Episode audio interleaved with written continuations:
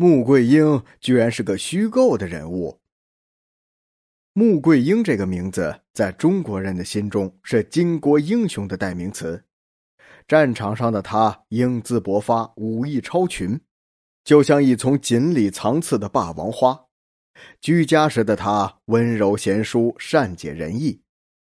以他为主角的《穆桂英挂帅》《杨门女将》《战红州》等，都是诸多剧种的看家戏。穆桂英的故事随着杨家将的广泛流传而家喻户晓，于是人们对这个人物的真实性深信不疑。但是，穆桂英可曾真有其人呢？她的故事是否是人们虚构的呢？十分遗憾的是，小说和电视剧里大名鼎鼎的穆桂英，在正史中却只字未提。《宋史·杨业传》中只收录了杨业及其子杨延昭等七人，其孙杨文广一人，并无一字提及女眷。倘若穆桂英确曾有过的话，那么专收义父劫父之事迹的《列女传》中也会有记载。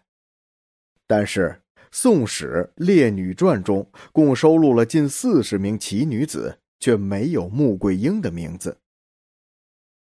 穆桂英这一女将的形象首次出现在民间小说《杨家将演义》中，而到了元初，小说家徐大超在《晋余录》中把穆桂英嫁给了杨宗保。小说中的写法虚虚实实，不足为信。穆桂英的名声之所以越来越大，很大程度上归因于老百姓对杨家将的感情。古人曾说。暴死留皮，杨家将说的是杨业、杨延昭、杨文广祖孙三代忠勇报国，一个个战死疆场的悲壮感人故事，如杨令公血洒陈家谷，杨延玉随父战死，杨七郎被万箭穿心等等等等。这些故事在民间已经深入人心。其人物形象已经基本定位，不可能做出更多的修改。想要进一步塑造杨家将，只有在他们的遗孀身上做文章，把杨门女将也塑造成抗辽英雄。